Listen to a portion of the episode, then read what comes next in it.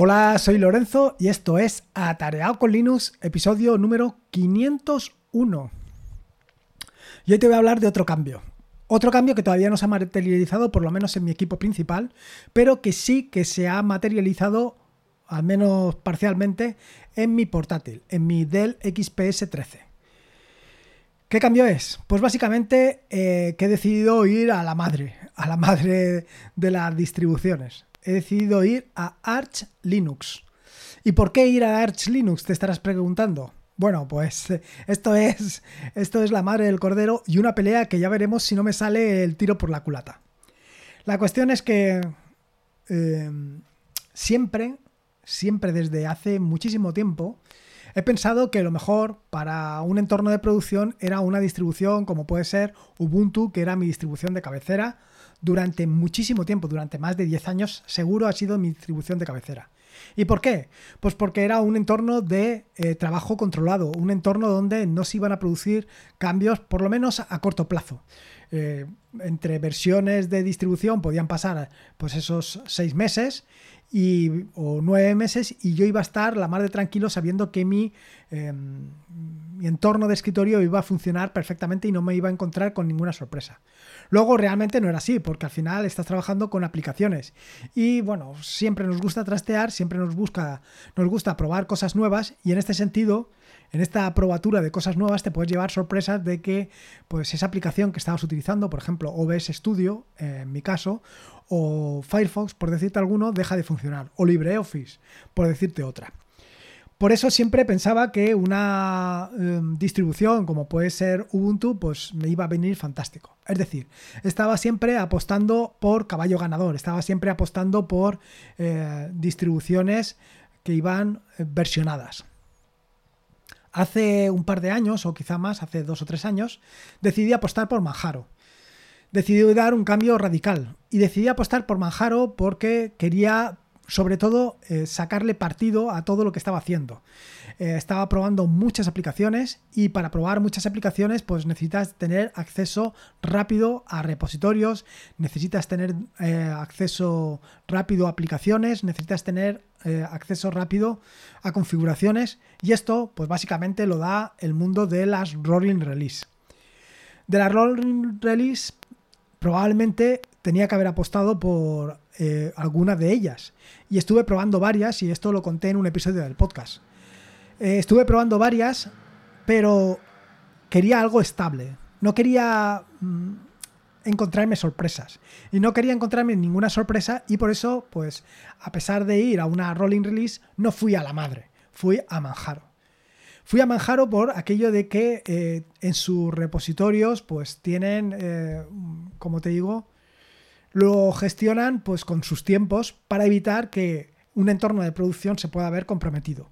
Y esto era algo que, pues, que me gustaba, era algo que yo quería em, materializar y que quería sentirme con suficiente confianza para que en un momento determinado, cuando abordara un nuevo vídeo un nuevo podcast, no me encontrara con la sorpresa de que, por lo que fuera, mi sistema pues, no funcionara. Durante este tiempo he estado disfrutando muchísimo de la posibilidad de acceder, como siempre he dicho, a repositorios, a los repositorios AUR, que me han facilitado pues el descubrir una gran cantidad, una enorme cantidad de aplicaciones, distribuciones, bueno, distribuciones, aplicaciones, servicios, una gran cantidad.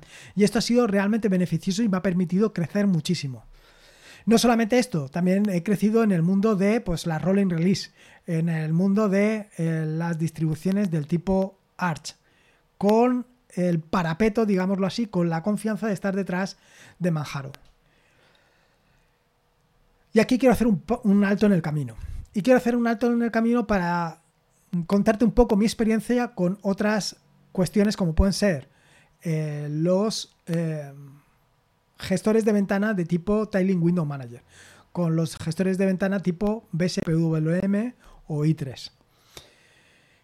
Una de las grandes ventajas que te ofrecen estos gestores de ventana es que tú te puedes montar tu entorno de escritorio exactamente como tú quieres.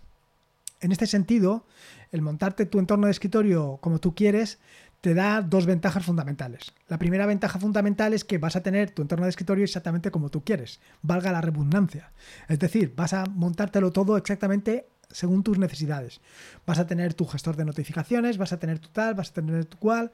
Y en todo esto, pues normalmente tienes que tirar de scripts, tienes que tener, tirar de scripts en Bash, en ZSH, tienes que, en fin, tienes que evolucionar. Scripts en Python, tienes que particularizar tu entorno de escritorio para que funcione exactamente como tú quieras y en todo ese proceso aprendes una barbaridad. Creces muchísimo, no solamente con el uso, sino con la configuración y personalización.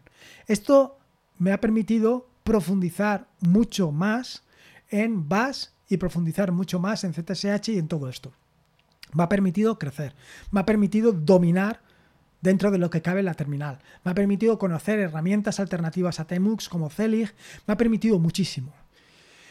Eh, ¿Y por qué te cuento esto? Pues precisamente por exactamente lo mismo. Una vez he caído en el mundo de Arch, en el mundo de las distribuciones roll release, he visto las posibilidades que hay para construir exactamente la distribución como tú quieres personalizar la distribución exactamente como tú quieres. Y ahí está mm, uno de los grandes retos que tengo en adelante, que quiero profundizar todavía más. Esto es algo que te vengo contando desde hace tiempo. ¿Y cómo profundizar algo más? Pues básicamente ir a la madre de la distribución, ir a Arch. Quiero decir que sí, con Manjaro mm, tenía ese parapeto pero quiero ir más allá. Y quiero ir más allá porque quiero profundizar y quiero tener mucho más conocimiento del que actualmente tengo, del que, del que estoy actualmente disfrutando. Como te decía anteriormente, pues una de las grandes ventajas que tienes con el tema de i3, por ejemplo, es que puedes profundizar en el tema de Bash, puedes profundizar en el tema del scripting y hasta ahora, con el mundo de Manjaro, lo que estaba disfrutando y creía que era lo mejor que podía sacarle era del tema de los repositorios AUR. Pero estaba totalmente equivocado. Hace unos días, eh, y estaba totalmente equivocado porque por el tema de la personalización y de la configuración. Lo que te estaba contando anteriormente. Es decir, las grandes ventajas que te ofrece i3, y por esto te lo he traído a colación, es que lo puedes configurar y personalizar exactamente para tú, lo que tú quieres. Y la gran ventaja que te ofrece Arch Linux, básicamente es eso, que lo puedes configurar y personalizar exactamente para lo que tú quieres. Lo puedes tener o lo puedes dejar tan mínimo como tú quieras, o lo puedes extender y configurar tan Em, de forma exagerada como tú quieras. O sea, tienes todas las opciones y todas las opciones las tienes al, alcance de tu mano. Hace dos o tres episodios del podcast estaba hablándote de que había instalado Arch Linux mm, directamente en la Raspberry y que probablemente esto tendría sus consecuencias. Al ver todas las posibilidades de personalización que tiene Arch Linux, es decir, que vas a partir de algo mínimo para ir creciendo poco a poco, pensé, ostras, esto mismo se puede implementar en mi equipo en mi equipo personal, en mi equipo de trabajo. Puedo ir a mínimos e ir creciendo poco a poco. Puedo ir configurándolo y llegar al máximo. Y esto me va a permitir dos cosas. La primera es tener un equipo perfectamente personalizado según mis necesidades. Y segundo, eh, no tener recursos que no utilizo. Por ejemplo, esto ya lo he contado en algún que otro episodio del podcast, yo no tengo impresora. Entonces, ¿qué sentido tiene que tenga el servicio CUPS corriendo? En general, pues en muchas ocasiones no utilizo NOM. ¿Qué sentido tener NOM instalado? Pues a lo mejor con i3 solo tendría suficiente. Bueno, aunque con lo que te conté en el episodio anterior del podcast, a lo mejor no es la mejor solución. Pero vamos, que lo que sí que tengo claro es que quiero seguir profundizando. Quiero seguir conociendo este maravilloso eh, sistema operativo. Quiero seguir conociendo y profundizando Linux para avanzar. Ahora que empiezo a controlar eh, la terminal, ahora que empiezo a disfrutar de la terminal, quiero ir un paso más allá, quiero disfrutar al máximo de todas las posibilidades y ventajas que me ofrece este sistema operativo, de todas las ventajas y posibilidades que me ofrece Linux. Y qué mejor que ir a la madre, que ir a Arch Linux y meterme de lleno con eso. Así que este es el primer paso que he hecho. El primer paso ha sido instalarlo en mi portátil. Y no he tenido los resultados que tenía. Pero bueno, Ojo, quiero decir, he instalado Arch Linux, lo he instalado directamente eh, por comandos, no he instalado ni no he utilizado Arch install ni nada de esto, sino que he ido poco a poco. He creado un disco de inicio, un disco de arranque, he instalado Arch Linux, he ido configurándolo poco a poco hasta que he llegado al paso de em, tener Wi-Fi.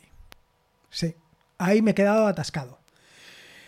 El wifi de mi Dell no he conseguido configurarlo todavía. Esto no quiere decir que no lo consiga, no he conseguido configurarlo. Y esto ha sido un problema y un duro golpe.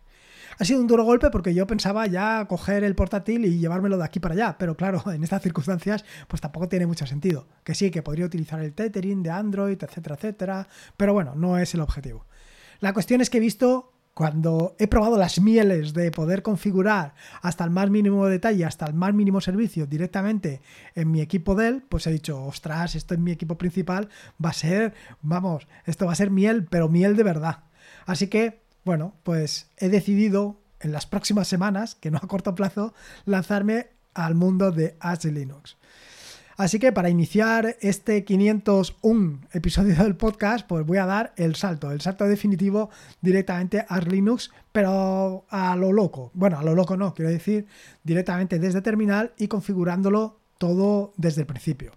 Configurando aquellos servicios que quiero y, personalizando. Eh, por supuesto que, como te puedes imaginar, esto llevará una serie de artículos en atareado.es una serie de entradas dedicadas a Arch Linux y ir profundizando en todo esto, porque básicamente es lo que quiero hacer. Y básicamente es lo que quiero hacer porque, como te digo, mi objetivo principal es profundizar. Profundizar en el aprendizaje sobre Linux y darlo a compartirlo con el máximo número de personas posible.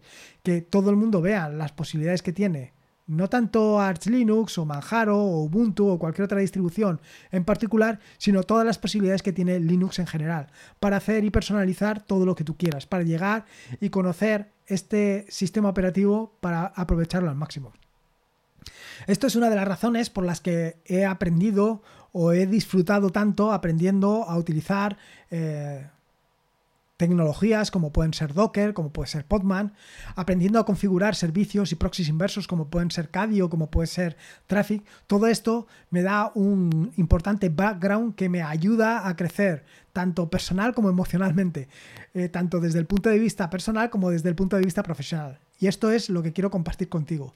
Quiero eh, llegar a un máximo conocimiento de todo lo que es Linux para pues compartirlo con todos los demás. Así que en las próximas semanas te iré contando poco a poco cómo va esta evolución, cómo he cambiado de Manjaro a Arch Linux, cómo he conseguido hacerlo sin perder todo lo que tengo montado, básicamente gracias a las dot files, y cómo puedo ir avanzando poco a poco en todo esto. Ya veremos, poco a poco y adelante. Así que nada, te veo sumergido o te veo o te invito, mejor dicho, te invito a que me acompañes en este nuevo emprendimiento que he iniciado para pues eso, para sumergirme en los brazos de las Rolling Release sin ningún tipo de cortapisas y sin ningún tipo de salvavidas, sino directamente con Arch Linux y directamente desde terminal. Ya veremos dónde llegamos y ya veremos el éxito de todo esto. Pero bueno, qué demonios. Estando en el episodio 501, ¿a qué le tengo que tener miedo? Absolutamente nada. Así que nada, Espero que te haya gustado este nuevo episodio del podcast, espero que lo hayas disfrutado tanto como lo he disfrutado yo y espero y te invito por supuesto a que me acompañes en esta nueva aventura que es, y será Arch Linux. Eh, recordarte que este es un podcast de la maravillosa y fantástica red de podcast de sospechosos habituales, donde puedes encontrar fantásticos y maravillosos podcasts. Puedes suscribirte a la red de podcast de sospechosos habituales en fitpress.me barra sospechosos habituales. Y por último, y como te digo siempre, recordarte que la vida son dos días y uno ya ha pasado. Así que disfruta como si no hubiera mañana y si puede ser Linux, y en este caso con Arch Linux, mejor que mejor. Un saludo y nos escuchamos el próximo jueves. Hasta luego.